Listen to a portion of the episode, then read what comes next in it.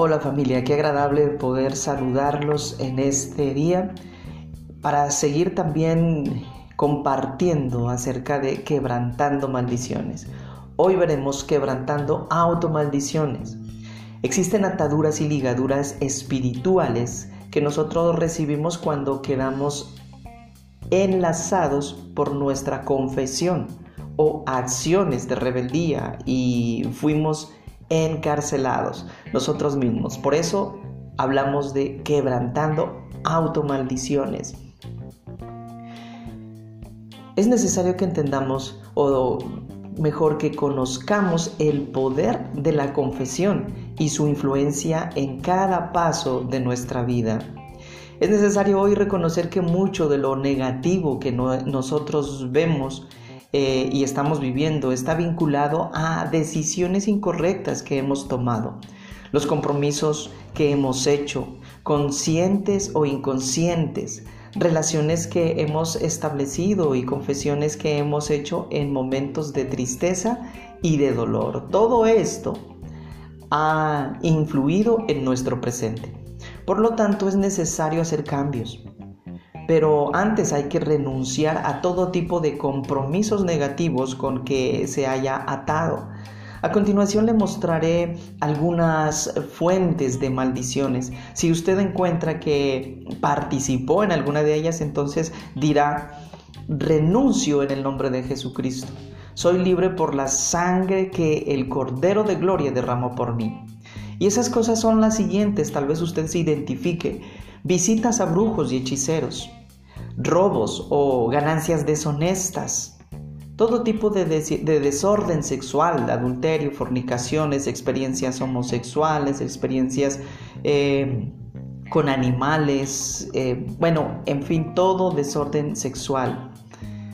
Malas administraciones financieras, palabras de ataduras sobre personas que ya no están con nosotros, como por ejemplo, sin ti no puedo vivir, con otro u otra nunca seré feliz, sin ti prefiero estar muerto o muerta, si me dejas no amaré a nadie más y otras ataduras más. Si se identifica con algunas de estas cosas, renuncie en el nombre de Jesús. Palabras de rebeldía contra mi padre o mi madre, si ha sido ya creyente y cristiano y ha dicho palabra de rebeldía y murmuración contra sus ministros, sus líderes espirituales, sus guías espirituales, renuncie eso en el nombre de Jesús. Si se acuerda de alguna cosa que hizo en ignorancia, es necesario que de inmediato la renuncie, porque lo que Dios le va a dar es muy grande y glorioso. Por eso es necesario que su vaso esté totalmente limpio.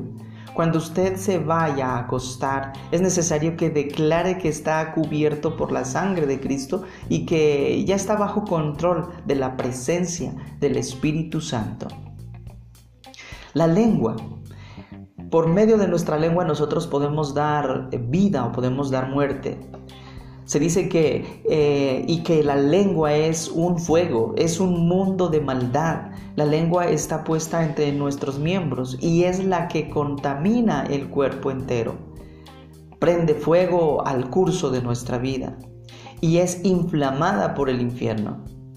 Es necesario que renuncie a todo lo que sea lenguaje negativo, lenguaje de fracaso o lenguaje de muerte, Ahora que ha comenzado una nueva vida con Dios, es necesario que sepa que todo lo que usted dice tiene mucho poder. Su lengua es como fuego, su lengua es un mundo. En la medida que sepa utilizar su lengua, su vida será diferente. En la medida que conforme su lenguaje a la palabra de Dios, usted pasará su vida a niveles diferentes de éxito, de superación. Por eso, sin caer en la falsa doctrina de la prosperidad, usted tiene que eh, procurar decir mm, nunca más o, procurar em, cambiar su lenguaje negativo como yo no puedo. Porque la palabra dice que todo lo podemos en Cristo que nos fortalece.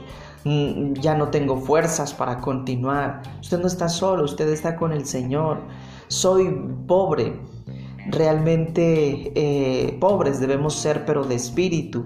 Lo demás el Señor nos ha dado riquezas conforme a su gloria, a su gracia. Eh, no puedo triunfar económicamente. No debemos decir esto, sino que Dios nos ha dado conforme a nuestra medida de fe, pero siempre tendremos. Usted eh, siempre debería estar pensando en cosas positivas, por ejemplo, mm, en, esto no estoy solo, no estoy sola, Dios me oye, eh, Dios verá y tomará el control de mi vida, no tengo temor porque Él está conmigo, yo no nací para sufrir, sino solamente un poco de tiempo como está escrito. Y bueno, quiero que lo vea así. Usted es un sembrador, pero la semilla sale de su boca el terreno donde siembra puede ser su vida personal, su hogar, su trabajo, su esposa o su esposo, sus hijos, sus finanzas, su salud, su ministerio, etc. Quiero que entienda que cada vez que habla está sembrando, es su tierra y que eh, Quiero que sepa que cuando usted está sembrando, cada vez que habla, esa semilla sale a su tierra, todo lo que les había comentado, y que esa semilla, una vez sembrada, a su tiempo germinará y fructificará. Por eso la palabra de Dios nos dice y nos invita a, a que nos acojamos al Señor y estemos siempre firmes en Él. Dice el Salmo 32, del 5 al 6 pero te confesé mi pecado y no te oculté mi maldad. Me dije, voy a confiar mis transgresiones al Señor, y tú perdonaste mi maldad y mi pecado. Por eso los fieles te invocan en momentos de angustia. Hoy queremos invocarte, Señor, y pedirte, Padre maravilloso, que nos limpies, que nos guardes de toda atadura que nosotros mismos nos hayamos hecho. Y por eso decimos, Dios Todopoderoso, te pido perdón por toda clase de maldición que ha salido de mi boca en un momento de apresuramiento, Perdóname eh, por toda palabra negativa que ha salido de mi boca. Anulo cada palabra contraria que he dicho con mis labios. Dios, te pido perdón en el nombre de nuestro Señor Jesucristo y renuncio a sembrar palabras de muerte y fracaso de hoy en adelante. Solo hablaré palabras de fe, de vida, de triunfo y de poder, conforme a la voz tuya, Señor. Amén. Amados, que Dios los bendiga.